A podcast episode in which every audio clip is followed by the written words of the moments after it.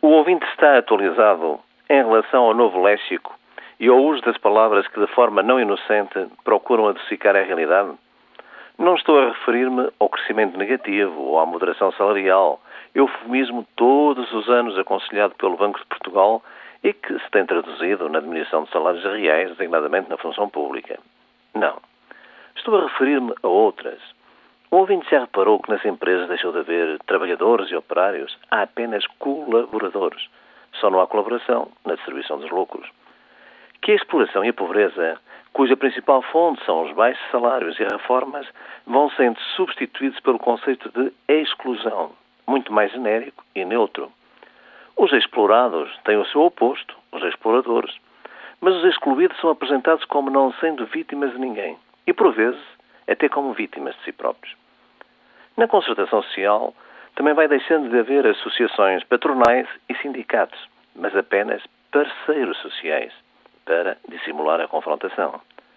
E reparou também que já não há patrões, mas sim empreendedores. E muito menos economia capitalista, mas sim economia de mercado, pois capitalista tem conotação negativa. E as empresas, a pouco e pouco, deixam de fazer despedimentos apenas emagrecem ou desengorduram o que está associado a uma imagem positiva.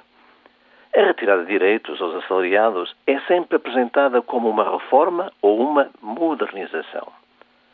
A Comissão Europeia também quer modernizar a legislação laboral e acaba de inventar a flexi-segurança.